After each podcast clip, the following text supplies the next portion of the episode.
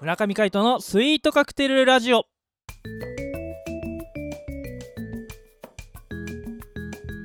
スイートカクテルラジオ始まりました。この番組はミュージシャンの村上海人とデザイナーの馬場翔一が音楽とデザイン時々何かについて語り合っていくトーク番組です。この番組へのご意見ご感想などはメールまたはツイッターの公式アカウントよりツイートメッセージなどでお送りください。リスナーの皆様からのご連絡お待ちしております。はいということで今回もお相手はミュージシャンの村上海人とデザイナーの馬場翔一でお届けします。よろしくお願いいたします。お願いします。えー、8月14日。はい。水曜日でございます。バッチョさんそれ持ってんのあれ？保冷剤？保冷剤さっきねうん。はあのこれからやる映画のブルーレイを取りに行った時に、いはい。向こう行ったらさリビングうん。エアコンちょっとつけっぱにしてるんですけど、はいはい。す別世界であ。もうね熱中症になると思って。今灼熱ですからね。灼熱ですよ。お部屋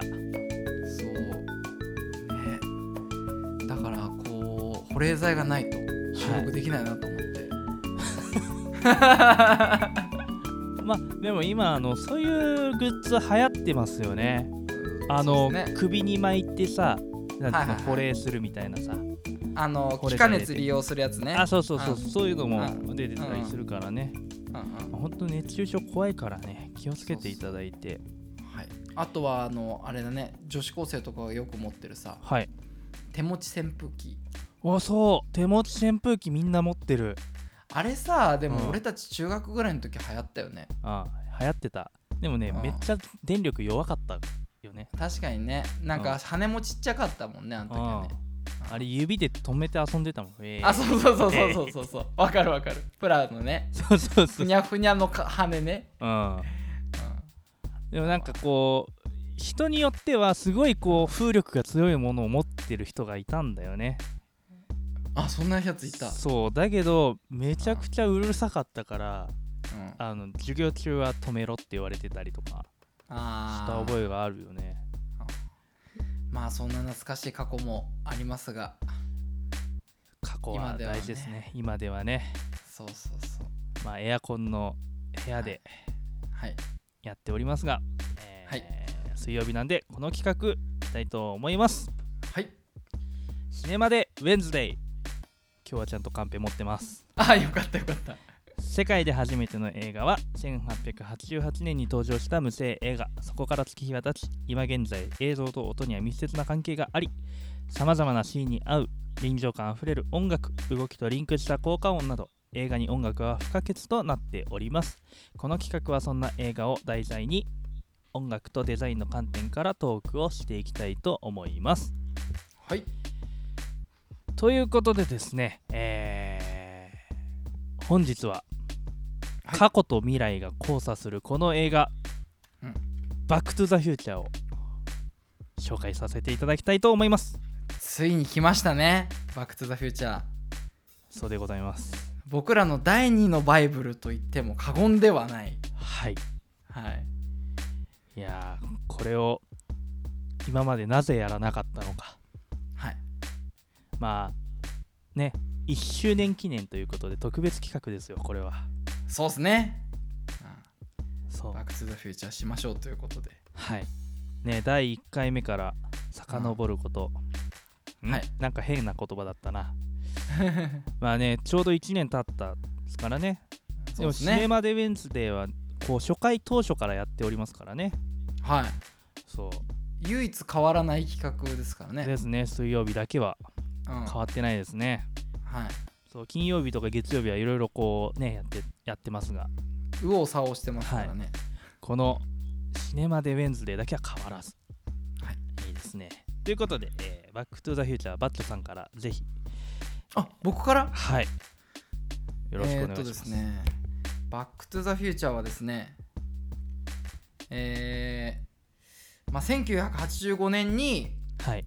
えー制作総指揮のスティーブン・スピルバーグと監督のロバート・ゼメキスがね、はい。えー当時まだ無名に等しかった俳優をキャストに、はい。タイムトラベルという奇抜な題材をテーマにした作品ということでね。えーさ撮影をしたやつでですね。当初は1話で終わる予定だった、えーものですね。そうですね。はい。ですそんな感じですね。そうなんです。はい。本当にこれ一作でね終わるつもりだったんだってね。はい。それでもまあ「スター・ウォーズ」と一緒だよね。こう、うんうん。めめっちゃ人気が出ちゃったからうん。興行収入だってすごい高いでしょ？これうん。確か。いや興行収すごいです入が3え60億ですよ。60億？60億9000万ですよ。すごいね。すごいっすね。うんいやまあここんだけいきゃねこう続編が出ますよね。うん。いやこれあのやっぱね1作目だけでもすごい面白いんだけどうん。パート2を見るとね面白いですよね。パート2ね。この連鎖反応ってやつ。はいはいはいはい。タイムパラドックスってやつですよね。うんうんうん。まあそれは見ていただけると分かると思うんですけど、まあ本当あのね無名の俳優が使われてたんですよね。マイケル・うん J. フォックスとうん。クリストファー・ロイドと。はい。ね。いやマイケル・ J・ フォックスは今でこそ有名になりましたが本当にうん。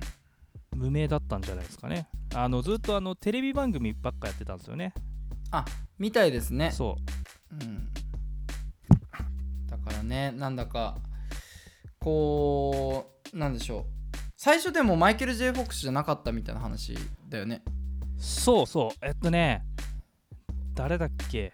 なんかねメイキングかなんかで話してたんだよ。そう話してで3カットぐらいはその人でやってたんだけど何かの理由で降板になっちゃったんだよね、そうなんですよね。うん、それで代役としてマイケル・ J・ フォックスが選ばれた。そうそうそうそう。そうそうそうそう。まあ「バック・トゥ・ザ・フューチャー」いろいろありますけど、えー主人公のマーティー・マックフライがですね、はい。えードクと呼ばれるですね。あのー 近所の発明大好きおっちゃんみたいなのがいるんですよね。はい。彼のところに転がり込んでていろいろ友達としてねあのやってたわけですけども。そうですね。うん。風貌はアインシュタインね。本当だね、真面目にアインシュタイン。そうでその彼ドクが持ってるうん飼ってる犬の名前もアインシュタイン。そうね。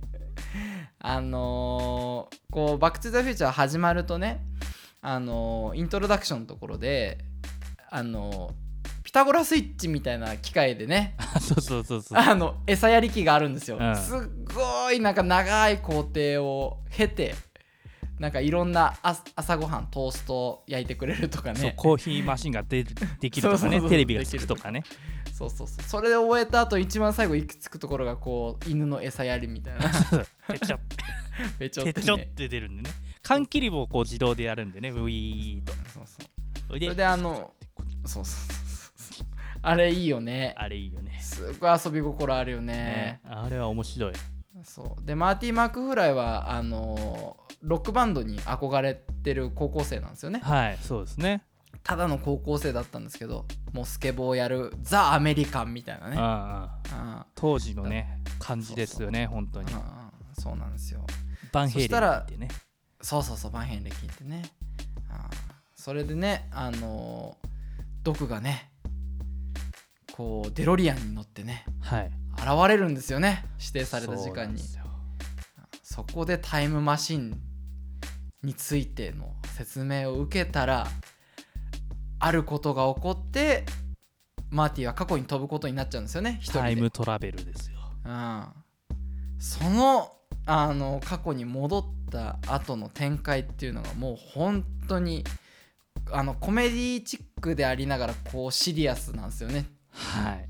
常に、そう。ね。そうなんですよ。あのなんだろう不安感みたいなのって結構ありますよねある。なんだろうね。なんかね。こう、ワクワクもするしさ。うんうん。なんていうのドキドキっていうかね。そうそうそうそう、うん。なんかこう写真を持ってるんですよ。あのーマーティは。そうですね。その未来で撮った写真をね。お兄さんとお姉さんと一緒に写ってる写真、でなんかこの写真合成じゃねえのみたいな風にどこに言われるんだけどね。そうそうそうそうあのなんか髪の毛ねえぞこのお兄さんみたいな風に言ってたら だんだんだんだんねみんなの姿が消えてくんだよね。そうですね。怖いよね、あれはホラーだよね。うん。一、あれはもホラーうこうそれこそ映画音楽でさ助けられてるよね、あーあのねうん、はいこう不安を駆り立てるようなね。はいはいアラン・シルベストリの楽曲ですね。それに加えてあの明るい楽曲がずっと常にかかるみたいうん。ああもうアドベンチャー感ね。なうん。なんといってもあの時計台のシーン。はいはいはい。あれはもう見逃せないですよね。ね時計台に落雷というね。はいはい。キーワードではい。見ていただければわかるかと思います。はい。もう全編見どころしかないみたいな。そうですね。うんあとはあのうん。オープニングとエンディングとヒューイ・ルイス・アン・ザ・ニュースのはい楽曲が使われてるんですが、はい。その本人もカメオ出演しておりますので、知らなかった。あ知らない？まあウィキペディアに書いてあるんだけど。あそうなんだ。はい。どこに出ているかはぜひ探してみてください。ヒューイが出ておりますので、ねということで、えー今回は、えーバック・トゥ・ザ・フューチャーを紹介させていただきました。い。かがだったでしょうか？語り尽くせない、そうですね。これはうん。パート2パート3とパート4、はい。パート5と続きますのでね、えーぜひ楽しみにしていただけたらな3と以上になってる。ぜひお楽しみにしてください。ということで、お相手はミュージシャンの村上海人と。デザイナーの場所でお届けしました。また会いましょう。バイバイ。バイバイ